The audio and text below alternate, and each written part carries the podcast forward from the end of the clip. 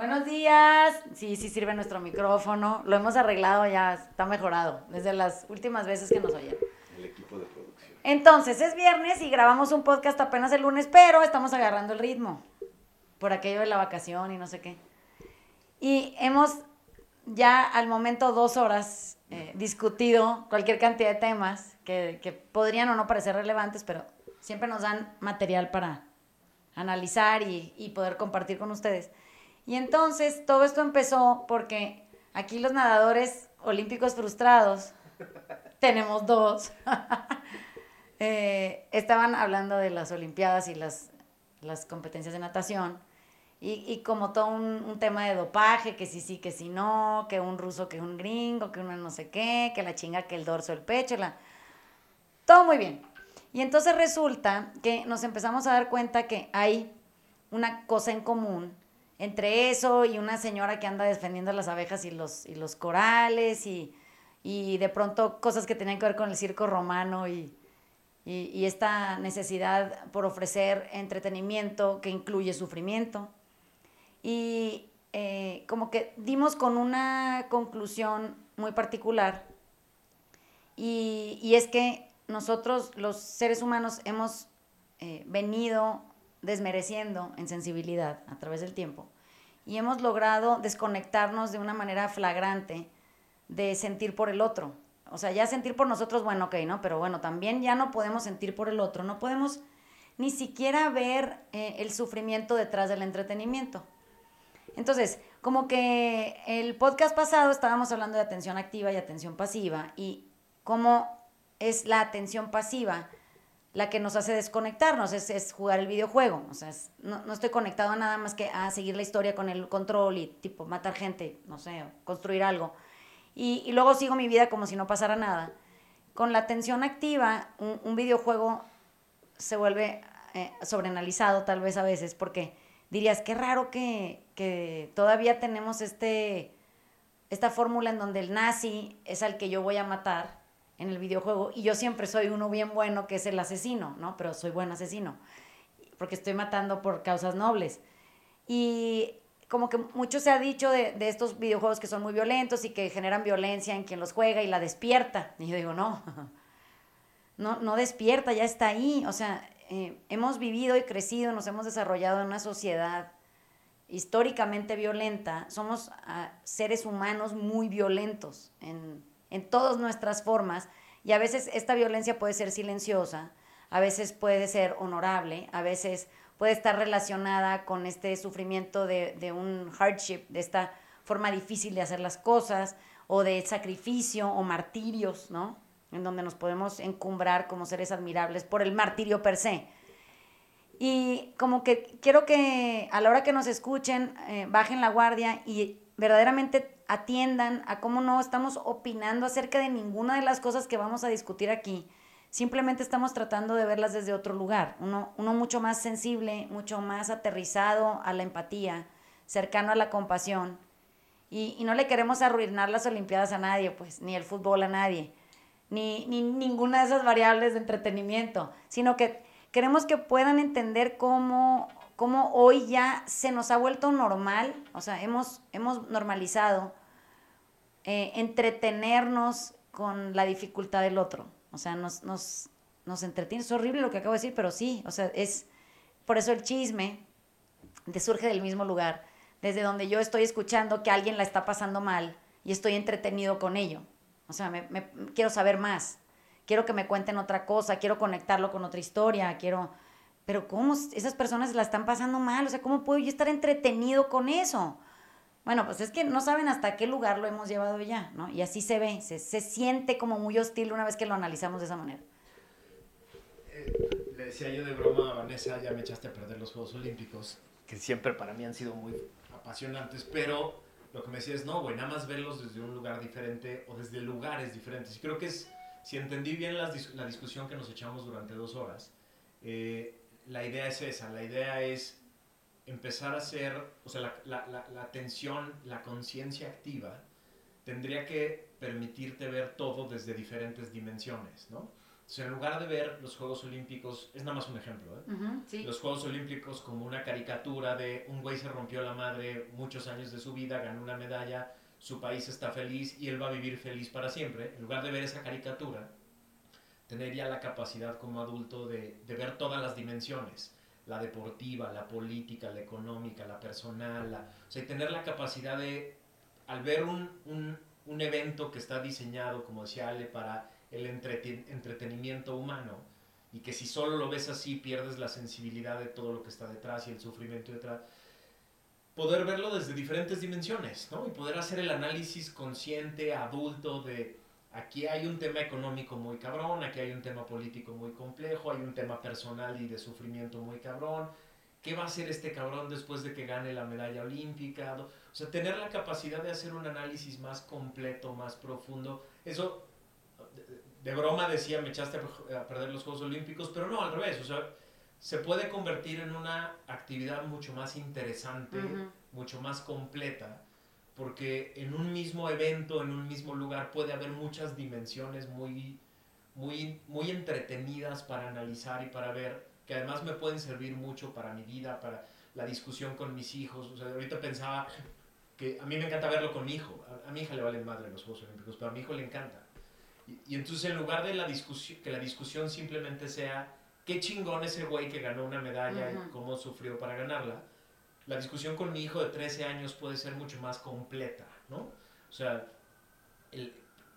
los cuestionamientos pueden ser qué cabrón lo que le va a tocar vivir ahora a este güey que ya no va a tener los Juegos Olímpicos, que ya no va a tener que entrenar para una meta, qué va a hacer con su vida. Y entonces empezará a generar todos estos cuestionamientos que le pueden servir mucho a mi hijo y me pueden servir mucho en la relación con él. ¿no? O sea, se, se, trata de eso, de tener una, un,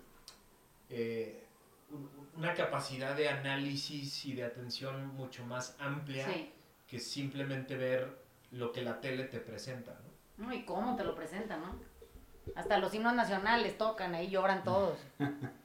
a mí lo que me, me, me empieza a brincar es esta este fetichismo que tenemos al sacrificio y al, este, y, al sufrimiento y, y, cómo lo aplaudimos como una, una, virtud.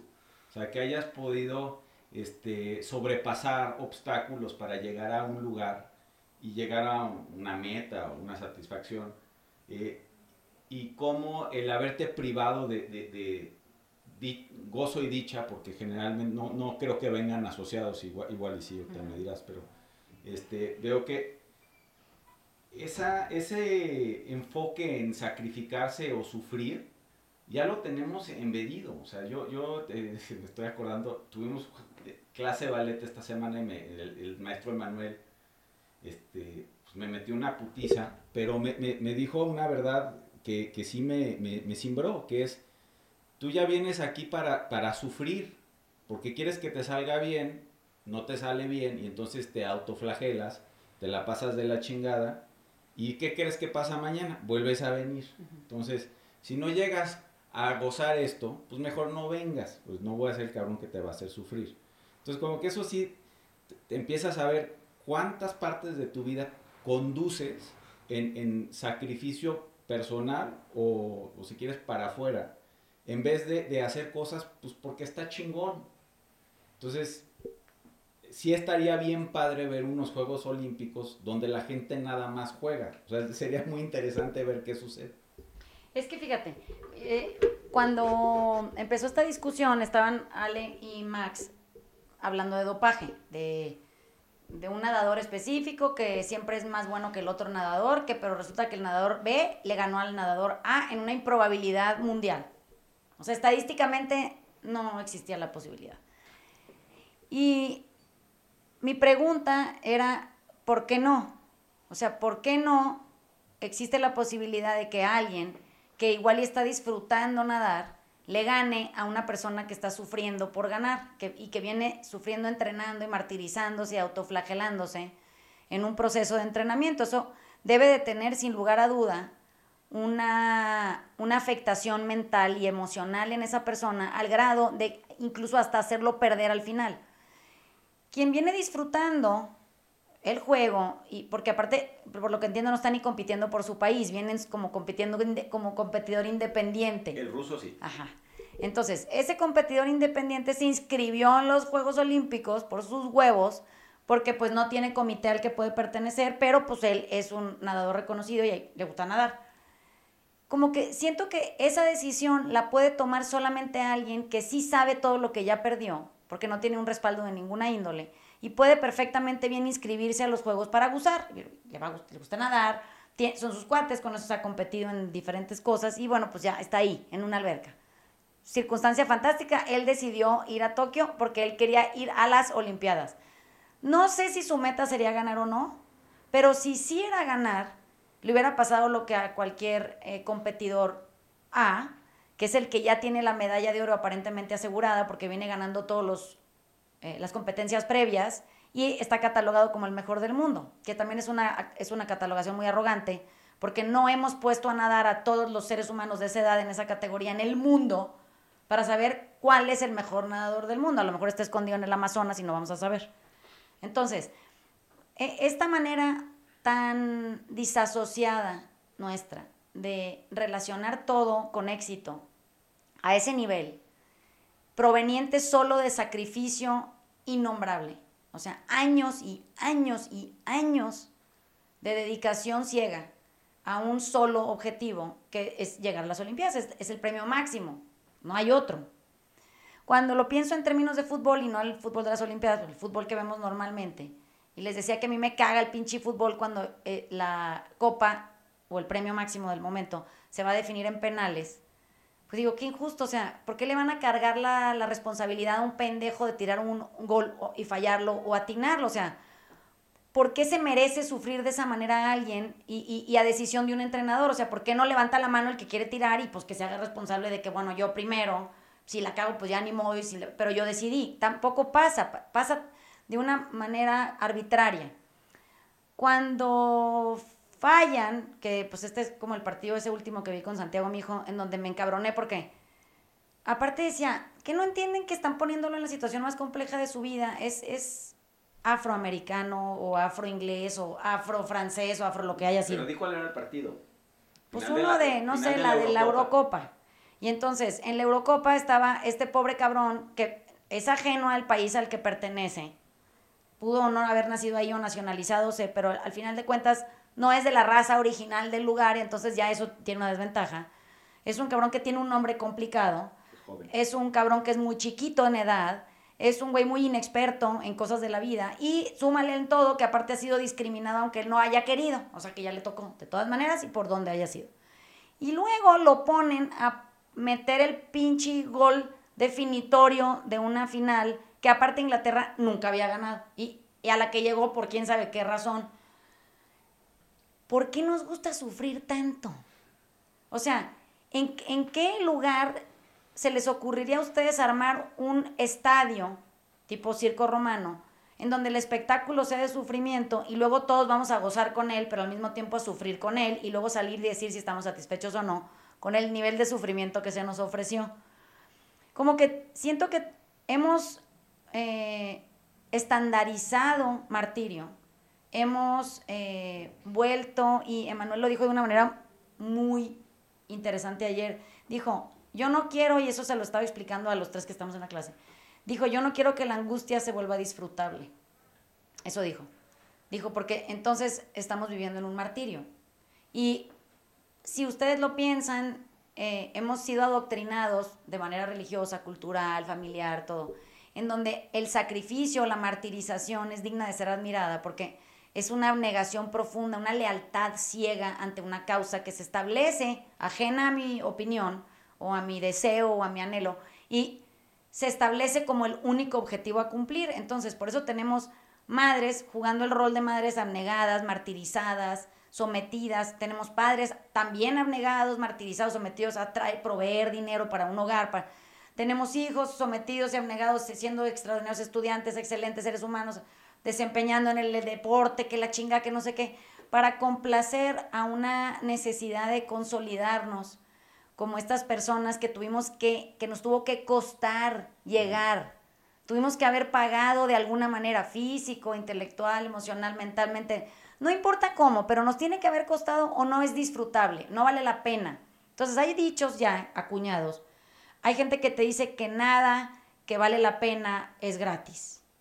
Dicen. Luego dicen, eh, todo lo que vale la pena cuesta. Eh, si no hay, eh, no hay ganancia sin sufrimiento o sin dolor. No, o sea, ¿de dónde sacamos esas mamadas? ¿Y por qué no las estamos buscando y observando para ver si podemos y tenemos la capacidad de erradicarlas?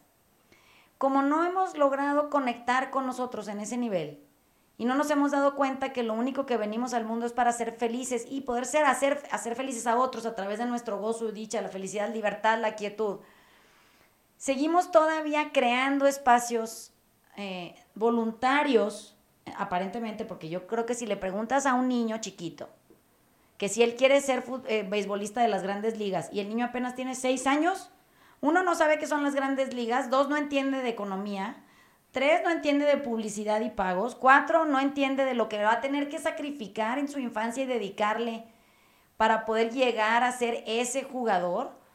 Cinco no sabe cuántas pinches veces va a ser usado y, tratado como objeto. O sea que si el niño supiera todo eso, su respuesta sería que no, que él quiere solo jugar béisbol con sus amigos en fin de semana. Tipo, y que lo que más le emociona es tomar Gatorade. Y luego ya, no le, le vale madre todo lo demás. El, el adulto es el que impone el, el camino, la ruta, la traza para el niño y lo obliga a transitarla so pena de no recibir de su parte aceptación, validación, reconocimiento, respeto, lo que sea. Esto lo pueden extender a cualquier área, al área de la forma física de un cuerpo, o sea, qué tan delgado o no debe ser, al área de estudios, cuántas maestrías, doctorados o qué licenciaturas tienes que tú lograr, con qué tipo de persona te tienes que casar, cuántos hijos tienes que tener y de preferencia de qué variable, a qué escuelas tendrían que ir, tú con qué gente te tienes que relacionar, o sea, todo eso que nosotros aparentemente decidimos, la verdad es que no lo decidimos, fue decidido por nosotros hace millones de generaciones y nomás se viene pasando de una a otra. Al grado de llegar a eh, estar encabronados o, o traumados, no nada más por lo que nos pasó, sino por lo que esperábamos que nos pasara que nunca llegó. Eso también genera un trauma. Entonces, se pueden imaginar nada más ¿Cómo es que creamos, por ejemplo, unos Juegos Olímpicos en donde todos los atletas van deseando ganar algo que por probabilidad en un equipo de 50 gentes compitiendo por la misma medalla solo uno puede obtenerla? ¿Sí me explicó? O sea, uno la de oro, uno la de bronce, uno la de plata y se acabó, no hay más premios. Entonces, nadie se ha cuestionado cuánto trauma va a generar eso en los que no lo obtengan o cuántos años de sacrificio han invertido para llegar ahí, para no recibir nada, o sea, ni, ni una volteada a ver ¿Qué va a pasar con ese ser humano una vez que se terminen las Olimpiadas? O sea, es lo que les decía yo a Max Ale. ¿Qué tiene que ver el dopaje? O sea, el dopaje lo está teniendo quien observa los Juegos Olímpicos y tiene un shot de adrenalina con ese triunfo a través del sufrimiento. Ese es el verdadero dopaje, el que yo como espectador necesito tener cuando le prendo a la tele para ver los Juegos Olímpicos. A mí me debería de estar preocupando si estoy atento a, oye, ¿Cuánto apoyo va a recibir ese pobre güey cuando regrese a su casa? Pues igual de 5 millones de followers, y esta fue su última Olimpiada, ahora tiene la mitad. ¿Alguien le va a mandar algún mensaje de, güey, tienes toda tu vida por delante, cabrón, no te estreses, si, te, si algo te pasa te vienes a México, aquí te recibimos, está toda madre, vacación player y la chinga, te presentamos a alguien. O sea, ¿alguien va a hacer ese? ¿O simplemente estamos ahí para ser testigos del sufrimiento hasta que se, se encumbra y como cualquier gladiador, una vez que se lo traga el tigre, lo desechan en partes? Pero no solo es el desecho, porque lo cabrón, lo, o sea, normal, no normal, pero no tan grave sería que solo fuera el desecho. El peor es que también nos fascina ver el downfall, ¿no? O sea, nos, estamos fascinados con el, con el crecimiento de alguien que se sacrificó para llegar a la medalla de oro, pero también hay una fascinación muy perversa en todos nosotros de, ver el, el, güey que fracasa, el güey que cae, el güey que no el que estuvo hasta arriba y cayó hasta Exacto, Y, pero no, y lo provocamos, o sea, y, es, y, y, nos ensañamos con el güey que de pronto eh, resultó que no era lo que nosotros creíamos, no era el güey perfecto. Platicábamos, por ejemplo, de Lance Armstrong, Armstrong ¿no? Que decía, pues este cabrón era como el, el dios de todo mundo, ¿no? porque además ayudaba a los niños con cáncer y a la gente. Le dio cáncer. le dio cáncer a él y la chingada. Y de pronto se descubre que el güey había hecho trampa y el mundo entero se ensañó con, con destruirlo. Se les olvidó que tuvo cáncer y lo superó siete veces o no sé cuántas. Pero además se les olvidó a todos los que lo endiosaban, de pronto se volvió como muy normal y hasta necesario para mucha gente, como lo endiosé, ahora tengo que destruirlo, ¿no? O sea, como me engañó. Y entonces es, un, es, es, es, esto es a lo que nos referíamos en la plática, ¿no? De tener la capacidad de ver las cosas desde otra dimensión. Si no se hubiera generado la caricatura de este güey es un dios, que todo lo hace bien y todo lo puede y es y, y, hay que ponerlo en todos los pedestales, seguramente si un día hubiera salido que hizo trampa, pues no hubiera habido todo este circo mundial de vamos a destruirlo. Es que mira, tengo Pero como lo vemos desde un nivel... Ahí, para ti. Imagínate que tú esto lo pones en un plano em, que no sea el deportivo. Entonces, si tomamos a Víctor Frankl como un judío en un campo de concentración, pero él, él, tiene una herramienta que muchas otras personas no tienen. Él era especialista en salud mental. Entonces, ¿eso es dopaje o no? O sea, está, está, está preparado por encima de su competencia. Es correcto. Sí. Bueno, entonces, como está preparado por encima de su competencia, su posibilidad es un, un, pelo más arriba que una persona que no tiene ningún tipo de capacidad o entrenamiento en procesos mentales y pues no sepa qué va a hacer con sus emociones adentro de un campo de concentración, se lo lleva la chinga en la semana uno, ¿no? ¿Eso le quita mérito a su supervivencia? Por supuesto que no. Entonces, ¿por qué a Lance Armstrong sí? Ese es mi punto. O sea, ese güey no, no, no tuvo cáncer porque hizo, o sea, ¿cómo? Entonces ya le quitamos el mérito de haber sido un superviviente de cáncer porque se dopó una vez en una bicicleta. Es que ese es el punto. Esa es la cosa, o como, entonces él ya no vale como persona porque, porque perdió mi admiración, porque decidió, muy a su suerte o no, eh, tomar cierto tipo de medicamentos que descubrió a lo mejor que no nada más lo sanaban en la bicicleta, sino le daban entusiasmo para seguir vivo. Entonces, ¿qué nos pasa? Esa es mi pregunta. ¿Qué putas madres nos pasa? Que lo que hacemos es que vamos a poder decapitar a un ser humano en su posibilidad de éxito. Porque no cumplió mis expectativas. Porque no cumplió con lo que yo considero moralmente adecuado. Entonces, no nada más me quedo yo con eso. Es, o sea, eh, le quito el título de resiliencia a una persona que viene batallando por sobrevivir, porque pues en los dos casos de ejemplos que les acabo de poner es de supervivencia, le quito mérito en la supervivencia porque eh, de manera atlética o psiquiátrica o eh, en, en posibilidades de redactar o no un libro, pues, ay, pues digo, así que fácil. O digo, así cualquiera. A ver, no, así cualquiera no, porque no todo mundo tiene capacidad de autoflagelarse a ese nivel. Ese es mi punto. O sea, la autoflagelación está tan, tan, estamos tan recargados en ella que no nos damos cuenta que incluso invalidar a otro ser humano por lo que yo considero incapaz o digno o, o reconocible o admirable, es autoflagelación para mí. ¿Por qué? Porque yo soy un ser humano idéntico a ese otro. Si yo estuviera en su situación, que nunca lo voy a saber porque no estoy, ¿qué hubiera hecho yo? O sea, pues igual yo también me hubiera dopado, pero triple. Tal vez sí. ¿Por qué? Oye, pues porque lo que quiero es sobrevivir. Quiero a lo mejor un éxito antes de morirme. Quiero a lo mejor sentir el aplauso de la población porque nunca lo he tenido. Quiero un reconocimiento publicable.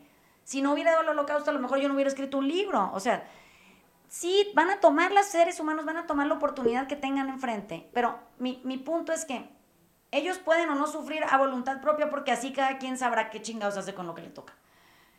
A mí lo que me preocupa no es el que sufre, o sea, no es el, el, el, atleta olímpico que está batallando ahí porque pues él trae su propia trayectoria traumática o de búsqueda de validación, reconocimiento y aceptación. Mi pregunta es, ¿qué es ¿quiénes chingados somos el público que somos infinitamente más voraces que el tigre que les meten allá adentro como a los gladiadores. O sea, es peor el público que el, que el animal mismo. ¿Cómo hemos llegado a construirnos de esa manera? O sea, ¿por qué somos tan increíblemente voraces, eh, eh, violentos, agresivos, despedazadores, con, con estos artífices eh, externos que nos hacen proyectarnos hacia una meta que suena de alguna manera honorable, en martirio, en sacrificio, en dedicación, en compromiso, en promesa, en fuerza de voluntad, en... O sea, tenemos como estas, pero en lugar de hacerla por nosotros, yo en mi área, con mi familia, mi, voy y le pongo la responsabilidad al Dani de que la cumpla por mí. Y si el Dani falla en cumplirla, yo lo voy a castigar con mi desaprobación. La voy a hacer pública, además. O sea, no voy a descansar. Pero, no solo lo hacemos en deporte, lo hacemos en la política, lo hacemos en, en cultura, en arte, en todo. O sea, nos proyectamos en las grandes figuras, grandes figuras lo estoy poniendo entre paréntesis, las personas que consideramos que tienen una trayectoria lo suficientemente dura y honorable para llegar al éxito que llegaron. Pero también hay como esa necesidad de verlos caer, porque si no yo soy un pendejo, ¿no? Es decir, si, si, si, si no lo veo de pronto caer y ser un ser humano falible, entonces me siento de la chingada porque yo nunca voy a alcanzar. Y entonces nos fascinan los dos caminos, el camino de ascenso lleno de sacrificios hasta llegar a la gloria, pero nos fascina ver a esos güeyes caer. Es la erotización. Exacto, es como la droga de... Es eso, lo vuelves muy erótico, el, el, fracaso. pero también la subida, o sea, la, subida es muy, es muy atractiva, es muy apasionante. No, y se puede subir, bajar y volver a subir, no mames, te consagras. Exacto, pero, pero además te vuelves parte de, este, de esta horda de de espectadores del circo romano que dice, hijo de su pincha, nos traicionó con su... Y, y, es un político, un artista, un, un deportista, eh, ¿no? Es esta, es esta fascinación por verlos crecer y luego la fascinación por verlos caer y destruirlos en la caída, ¿no? Y justo la conexión que hacíamos era con eh, esta señora que, se dedicaba al sargazo y, al sargazo y a los corales, supongo que tiene que ver con la desatención a ti, ¿no? Es decir, estoy metido en la fascinación de la vida de otro güey para no tener que ver la mía, ¿no? O sea, para no tener que ocuparme de la mía y no poner atención en la mía. Y eso supongo que es a lo que te referías con, hay que ver todas estas historias con mucho más rango, con mucha más amplitud, profundidad, etcétera, para no involucrarte apasionadamente en la subida Exactamente. y no participar en la caída y simplemente tener la capacidad de ver a los seres humanos, ¿no? Ver al político que, pues no, nunca fue perfecto, ¿no? Pero a lo mejor ha hecho cosas buenas y a lo mejor ha hecho cosas de la chingada. Hay que criticarle lo malo y hay que tratar de contribuir, hay que aplaudirle lo bueno y tratar de contribuir en lo bueno. En el momento en que los conviertes en semidioses que tienen que tener todas las características que tú pensabas, ahí ya perdiste el rango, ¿no? Ahí ya perdiste la amplitud, perdiste la Has perdido tú en tu propio deseo. Exactamente. En tu propia idea de ti, en tu proyección, en tu anhelo, en tu endiosamiento, en tu, es tu propia soberbia la que te pone en Ya no estás analizando nada, ya no, estás... Eh, aprendiendo nada, ya nada más estás metido en la caricatura, ¿no? En, el, en, la película romántica de el sufrimiento lleva a la gloria y los que están en la gloria tienen que ser perfectos porque si no me decepcionan a mí, ¿no? Sí. Pero no es que estamos totalmente adictos al ruido, o sea, como no nos queremos ver nosotros a nosotros, pues vivimos para afuera. ¿Y, qué, ¿Y qué mejor lugar para encontrar ruido que en estos dramas obligados, que son pues, un concurso deportivo, pues una película. pero exactamente, o sea, cualquier lugar donde hay una persona o una entidad que se contrapone a otra. Entonces, aparte eso está chingón porque pues hace, hace grupos de víctimas similares donde, pues de alguna manera encontramos este eh, eh, validación y, y, compañía en, en, nuestro lado del ruido.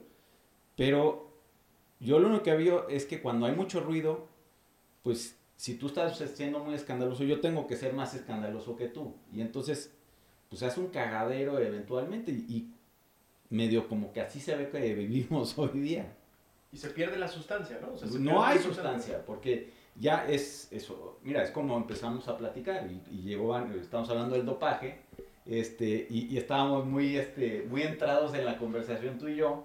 subió hasta el, hasta el el volumen de nuestras voces, pues eso es lo que pasa, era ruido. O sea, y una vez que pudimos ver más allá de, mi posición y tu posición, y entendíamos que, o entendimos que había gente que, pues de alguna manera había tenido una serie de sacrificios y sufrimientos para llegar ahí, pues ahí de repente se hizo el silencio. Y el dopaje se quedó como un Eh, tema fue- secundario. Fue ruido.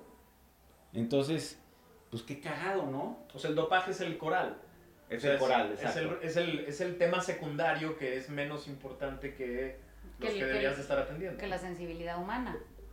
Que, que podamos ver gente, no atletas, gente, ¿saben? Personas ahí batallando con sus propias ideas, con su, con su propio compromiso, con su incapacidad de haber dicho que no tal vez, con, con una confrontación de equipo, con un mal coach, con un- unos papás lejanos, con una familia que no vino a Tokio con ellos, con, o sea, pues es todo. Son chavos muy jóvenes además, dijeras, bueno, son adultos consumados que andan ahí en las Olimpiadas, bueno, ya ni modo, ¿no? Esa gente ya pudieron haberlo resuelto.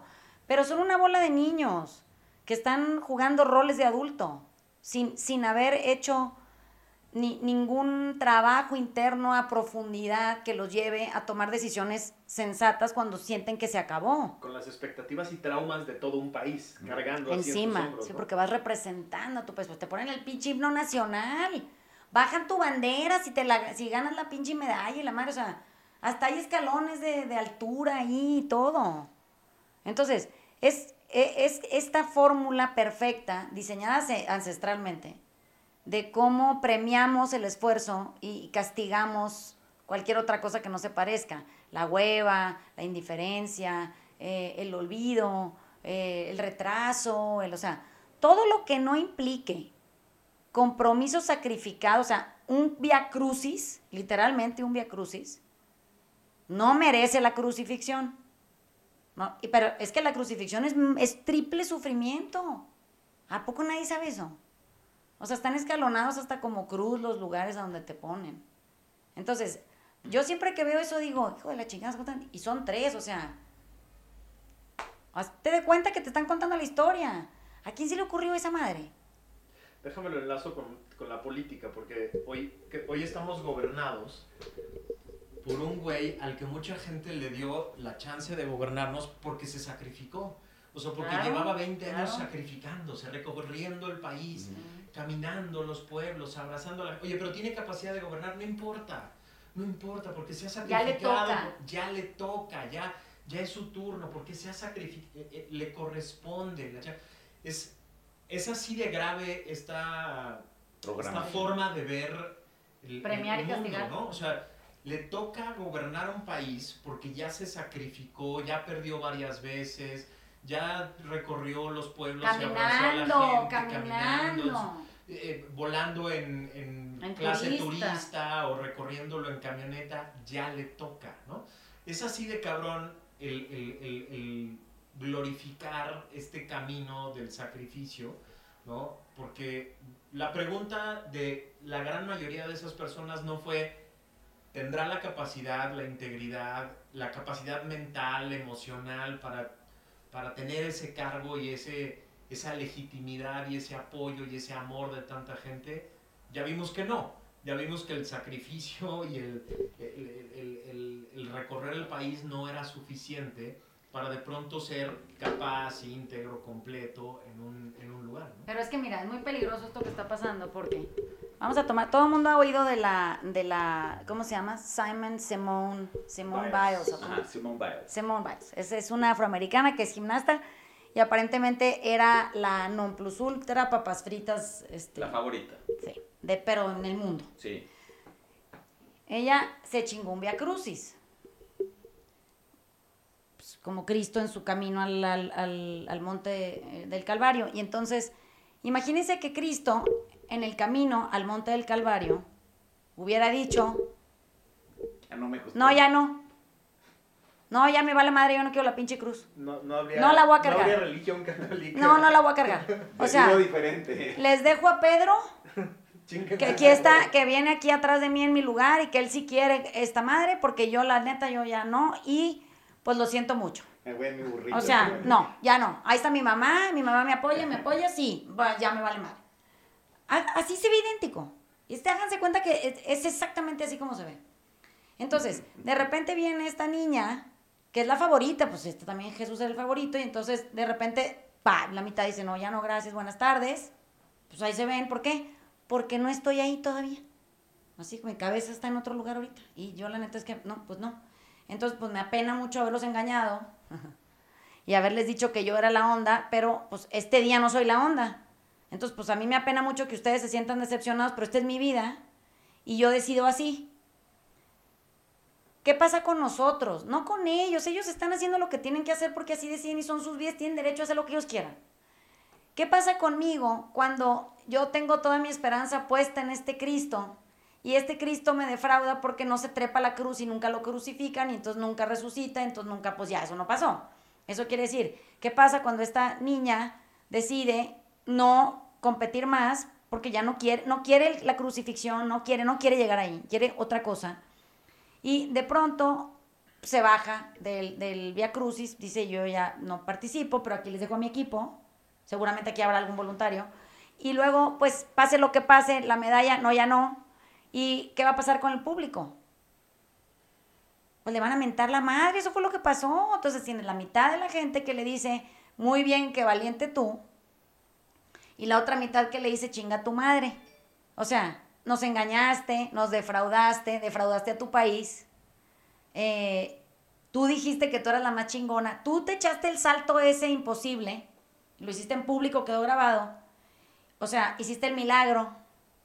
Y ahora, ¿dónde estás tú? O sea, ¿por, por, qué, ¿por qué no?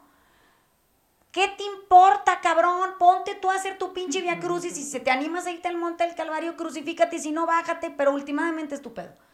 Entonces, ¿Cómo es posible que no podamos de pronto, mientras estamos viendo esto que está pasando, por ejemplo, si yo estoy viendo que la Simone Biles decide no competir, yo diga, pues qué bueno por ella. ¿Por qué? Pues porque así decidió. Si hubiera decidido competir, también hubiera dicho, pues qué bueno por ella. ¿Por qué? Pues porque así decidió. La, ah, últimamente la consecuencia la va a poder cargar ella o no con dignidad. O sea, yo no, yo estoy en mi casa sentado en una televisión, ¿qué chingados más me da? Bueno, ah, no, pero es que hasta eso tengo que opinar. Yo tengo que decir que no estoy de acuerdo. No importas, cabrón, en tu opinión, ni del dopaje, ni de cómo entrena la gente, ni de si la alberca es perfecta o no. Ni, no importa nada, absolutamente nada. Importa que, que ojalá y entendamos que nosotros estamos en el mismo camino tomando decisiones. Pues en la vida que nos tocó, esta que estamos nosotros, bueno, pero las circunstancias las pongo yo, no me las pone la vida. Yo decido llegar hasta las Olimpiadas. Las Olimpiadas no deciden que yo voy a llegar ahí. No sé si me explico. Es un camino que yo me tracé y para el que yo me chingué o no. Entonces, qué raro que nosotros no podemos dejar de ver sufrir a alguien porque decide parar de sufrir.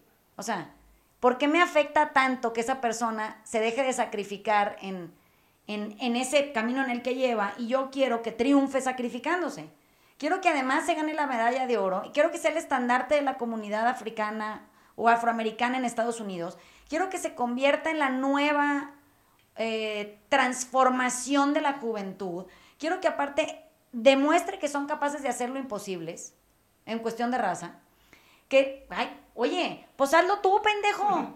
O sea, tú sé eso. ¿Por qué, ¿Por qué tenemos que tener gente para servirnos todo el tiempo, incluso hasta en ese lugar. Entonces, yo sí entiendo que a lo mejor este proceso cristiano de sacrificio, que aparte no, es impune porque hay castigos en todos lados a través del camino ese, eh, llegue a, volverse eh, la, la, panacea de, de la consolidación del alma. O sea, se tiene que ver se tiene que mostrar, se tiene que sufrir, las heridas se te tienen que poder rastrear en el cuerpo. No, no, no, porque de otra manera no, pues.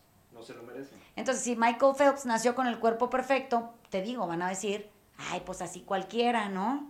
Si la alberca de Tokio la hicieron con los recursos de los japoneses y la capacidad de un japonés, de su precisión en todo lo que hace, van a decir, ah, pues así hasta yo gano. Si me meten a nadar a esa alberca, pues yo también llego primero y le gano a Michael Phelps cabrón, ¿por qué no mejor te callas y te organizas con tu ruido? Porque ese, esa, esa es la cuestión, o sea, ¿qué me está pasando a mí que estoy opinando?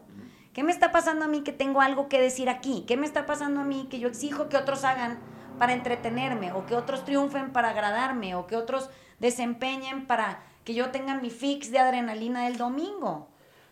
Es, es, es muy poco sensible y humano comportarnos como nos estamos comportando. O sea, es raro que haya afición, por ejemplo, en el fútbol. Es raro. Pero nadie se lo cuestiona. Cuando a mí me preguntan que si yo a quién le voy, yo le voy al que va perdiendo siempre porque siempre siento un puto pesar en el corazón que estén sufriendo todos en ese equipo porque no van a ganar. Me da, me da dolor en el corazón. Y me dicen, pues que no le iba a hacer otro. No, la verdad es que nunca le voy. Voy al que va sufriendo. Le voy al que va sufriendo más porque quiero que deje de sufrir. Me encantaría que tuviera una sensación de victoria. Tal vez eso es incluso por mis propios traumas, pero al final eh, es, esta lucha encarnizada que, tenemos en el afuera, de unos contra los otros, hasta en cuestiones de fútbol, por ejemplo, tiene que ser cuestionable. O sea, tendríamos que observarnos ahí y decir, qué raro que no puedo cambiar de equipo porque siento una deslealtad. Me van a decir, no se puede hacer eso. ¿Por qué no? O sea, ¿por qué no le puedo ir al equipo perdedor siempre? ¿Por qué no? ¿Qué tiene? Son gentes jugando. Gentes jugando. ¿Qué, qué más contenido emocional he logrado ponerle? Que, que, hay gente que hasta se deprime si no gana su equipo. ¿De qué te deprimes? O sea, ¿qué te pasó? ¿A ti qué te pasó? A ti nada. A los otros, sí. Y estoy sufriendo por ellos. No mames, cabrón. O sea, esa, esa explicación ya está suena ridícula a estas alturas, ¿no? Sí. En, en especial si tienes bajo tu responsabilidad el estar eh, cerca de pequeños, ¿no? De hijos, este, sobrinos, etc. Eh, por eso empezábamos este, este, este podcast con la idea de la atención activa, que es si yo estoy viendo con mi hijo la noticia de Simone Biles y yo lo primero que digo es que desleal a su país y la el mensaje que le estoy dando a mi hijo es es más importante la lealtad al país. Le estás diciendo, pobre de ti, cabrón, donde me defraudes. O sea, el, el, el mensaje que le, estoy dando es, se vale que un país, una familia, un equipo, una marca someta a una persona para agradar a todos los demás, se vale. En cambio, si utiliza, o sea, porque lo que, a lo que quiero ir es, no es que esté mal ver los Juegos Olímpicos, es desde dónde los ves y cómo los analizas, ¿no? O sea, si en cambio volteo con él y le digo, qué cabrón ha de ser la vida de una persona que entrena tan cabrón y tiene que tomar una decisión como estas en plenos Juegos Olímpicos, sabiendo todo lo que le va a pasar en su casa, en redes sociales, con su equipo, con sus patrocinios, y, e iniciar un buen análisis con mi hijo de, de, ese, de, ese, de ese momento, ¿no? Sí, sin hace toda la diferencia, hace toda la diferencia. O sea, lo estoy viendo ahorita, eh, seguramente le he cagado en las últimas semanas y años viendo deporte con él, y me queda como una gran lección que a partir de hoy el, el, el, rango de análisis tendría que ser mucho más profundo que el comentario, eh, digamos, bobo, caricaturesco, de pasional sobre el deporte, que le está dando mensajes muy cabrones de su padre, ¿no? O sea, su padre lo que está diciendo es, si no, si no metes el gol, si no cumples la expectativa, si no... Si ya dijiste y te, desdices. Exacto, entonces vas a tener un pedo conmigo. O sea, lo estoy viendo ahorita y me da... Me sí, da te voy a desacreditar, es lo que te voy a, es lo que te va a pasar. Exacto, me da hasta, me da hasta, hasta pesar pensar todas las veces en, en las que he dicho algo, viendo deporte con él, el que sea, ¿no? Y, y, que él lo haya interpretado como, no mames, si no cumplo las expectativas de este cabrón, se encabrona, ¿no? Si se encabrona con un desconocido. Con, con un desconocido de un equipo, ¿no? Y le grita a la tele ¿qué va a pasar si yo un día la cago, no? O sea, lo estoy viendo ahorita y dije, puta madre, sí está pinche. No, sí, hacemos un montón de cosas de esas. Y también veo que sí, eh, el espectáculo sí puede servir para algo, ¿no? Este, y un poco de lo que decías de la Simone Biles, de, de cargar las consecuencias de tus acciones con dignidad. me acuerdo que cuando empezó el tema de, de, de Black Lives Matter y demás, estaban entrevistando a los dos a los dos corredores que ganaron oro y bronce aquí en la Ciudad de México en las Olimpiadas, los que subieron la mano, ¿no? Con el guante negro, que les quitaron todo cuando llegaron a Estados Unidos. Pues los entrevistaron cuando pasó todo el tema este y este y los ves hasta la fecha y dicen, güey, o sea, lo hubiera hecho una y mil veces porque se tenía que hacer. Me parece que, que, que sí toma un chorro de valentía en esos foros decir, oye, pues yo, yo escojo diferente. Entonces yo sí, yo sí aplaudo a esta chava. Este, y seguro tenía muchos temas que, que, que, que atender porque pues, la hipocresía de, de los comités olímpicos, pues ya, ya, ya no se puede. Pues sí, pero y aparte, últimamente, ¿a quién le importa si es su vida? O Ah, sea, pues, si ella decide que ella no quiere ir al Monte del Calvario a recibir su medalla de oro, está en su derecho de decidir lo que quiera. De, de fugarse de Tokio para todo lo que nos importa. Puede hacer lo que quiera. La pregunta es, ¿nosotros por qué tenemos que opinar? No, pues? pero imagínate que adrede se hubiera tronado, a- o sea, hubiera tenido una, una Lesión. una lesión, que, tam- que también pasa, o sea, las lesiones pueden pasar por cualquier cosa, pero imagínate que adrede, y entonces ahí ya no hubiera tenido pedos. No. No, no, sería No, la- o sea, un héroe nacional. Eso es socialmente aceptable porque hay sufrimiento, entonces qué raro. Y más si con la lesión hubiera tratado Ah, de no, no mames, ahí este... Pues es la película que les digo que me caga del pinche escalada del Everest, que este pendejo este que ya no tiene ni una parte del cuerpo, creo que le quedan como seis, y aún así dice, yo voy a ir a conquistar la cima. Ay, cabrón, qué hueva me das. O sea, yo creo que ese güey sí lo dejó su familia entera, sea, ya se, se queda uno acabando solo en la vida, porque es esta voracidad por conseguir el objetivo, de encumbrarte, pero ¿en dónde digo yo? O sea, te irás no a morir si lo logras, o sea, irás a permanecer vivo por los siguientes dos mil años si logras ese objetivo tan increíblemente valioso aparentemente. Y fíjate que ahorita que decías lo de lo de Simón Biles y, y la comunidad africana en, en cualquier parte del mundo, cualquier variable de combinación que quieran, eh, ha sufrido más de la cuenta por muchos años, incluso antes de ningún holocausto. O sea, son, son, son martirios muy largos esos. Pero esos martirios muy largos que no han sido autoimpuestos propiamente, o igual y ya sí podrían serlo, pero bueno, en el, en el transcurrir de los años no, han logrado crear una conciencia muy profunda en esa comunidad. O sea, hay, hay un valor agregado a ese nivel de sufrimiento impuesto por el afuera. O sea, en esa catalogación de que eran esclavos y que ellos no tenían derechos de nada más que de ser peores que cualquier animal. Y entonces, todo ese camino tan dificultoso que han tenido que lograr sobrepasar los ha vuelto una sociedad dentro de su propia comunidad muy fortalecida. Son muy determinantes en las decisiones que toman porque no le tienen miedo a nada. Ya, ya, ya les pasó todo lo que les pudo pasar. Como es hace tan poquito tiempo que son libres, aparentemente libres, porque no son, pero bueno, ya son considerados ciudadanos este, dignos de tener casa y opinar y votar y me- sentarse en un camión con otra persona al lado, o sea, usar un baño. Es muy poco, hace muy poco tiempo de eso. Todavía hay en ellos esta necesidad de probarse, de, de explicarle al mundo que sí son lo que ellos dicen que son, ¿no?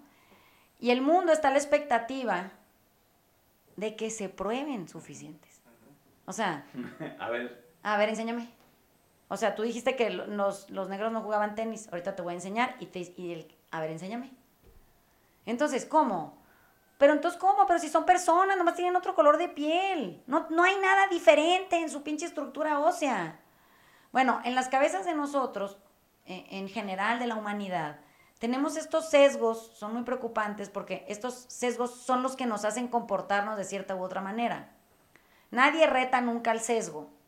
Todos retamos al humano de enfrente. El sesgo es eh, lo que está eh, dispuesto para ser cuestionable y- o cuestionado, confrontado, es el sesgo de nuestras propias cabezas. Eh, cuando no hemos logrado hacerlo, nos volvemos autómatas. Esto quiere decir gente con atención pasiva en las cosas. O sea, que te sientas enfrente de la tele y no cuestionas nada, ni de ti viéndola, ni del entorno, ni de la programación, ni de quién la hace, ni de para qué sirve, ni, ni con qué propósito, ni... No, nada, me vale madre, yo nomás estoy ahí haciendo lo que sé hacer con el sesgo, el que sea. Eh, se vuelve preocupante cuando esto se empieza a desparramar hacia otras áreas. Por ejemplo, les decía de la señora esta que duró como una hora y cuarenta hablando de su pasión desbordada por defender causas que eran importantísimas, como que la gente no se metiera al mar sin haberse quitado antes el bloqueador. Y pues yo pienso, no, pero ¿cómo? O sea, eso es un sesgo mu- muy, superficial, porque hay otros sesgos laterales, incluso que están sometidos o están eh, supeditados a este del bloqueador, que el bloqueador, este tema es de privilegio. O sea, eh, hacer una exigencia de ese tipo, enjuágate por favor antes de meterte al mar, para que te quites el bloqueador es un tema que solo compete al privilegio. Eso quiere decir, a la gente que puede y tiene dinero para comprar un bloqueador, que son carísimos, tenerse tiempo para ponérselo, tener tiempo para quitárselo, ir a un crucero, ir a un lugar que esté cerca del mar con todo lo que ese gasto implique, poder pasar tiempo suficiente ahí que no sea nada más para recorrer un malecón y luego regresarte a tu casa porque tienes tiempo de bajarte y poner una toalla, te tendría que alcanzar para la toalla, la sombrilla, todo lo que tienes, o pagar un hotel o subirte a un crucero. Entonces, pues es una mamada, la verdad. Hay cosas que son apremiantes y son infinitamente más urgentes que ese tema del bloqueador. Bueno, todo el asunto era que porque si nos metemos al mar con bloqueador, cambiamos el pH del océano. Y digo, ¿qué porcentaje de la población del mundo tendrá acceso a eso? O sea, si tuviéramos que hacer una encuesta de cuánta gente ha comprado un bloqueador y hacemos una encuesta mundial, yo creo que nos quedamos pendejos con la cantidad de bloqueador que se vende. O sea, es ninguna, ¿no? A comparación de agua potable o cosas que son importantísimas. El bloqueador no es un asunto de supervivencia. Entonces, tendríamos que empezar a considerar en qué espacios de nuestras vidas ponemos o no atención activa para poder dedicarle nuestra atención activa a las cosas primero urgentes y no es arreglar un refrigerador sub cero una cosa urgente. No sé si me explico. Eso no es urgente, eso es necesario, pero no es urgente. Entonces, a las cosas urgentes hay que poner atención activa, hay que poner atención activa en la siguiente cosa importante, no urgente, luego en las medianamente mm, significativas y luego en las cosas pendejas. Y de preferencia en las cosas pendejas hay que poner atención pasiva para no atenderlas porque si no nos quita el tiempo inmediatamente de la activa, de las anteriores importantes que acabo de mencionar. Es lo mismo cuando estamos viendo las Olimpiadas podemos poner atención en lo urgente, sensibilidad humana, empatía, el sufrimiento, si es disfrutable, esto de la angustia, si, o sea, qué nos está pasando a todos como sociedad, como atletas, como el entorno que los lleva. Segundo importante, pues pones atención en si los recursos económicos, si el dopaje, si no sé qué, eso es la, la tercera derivada.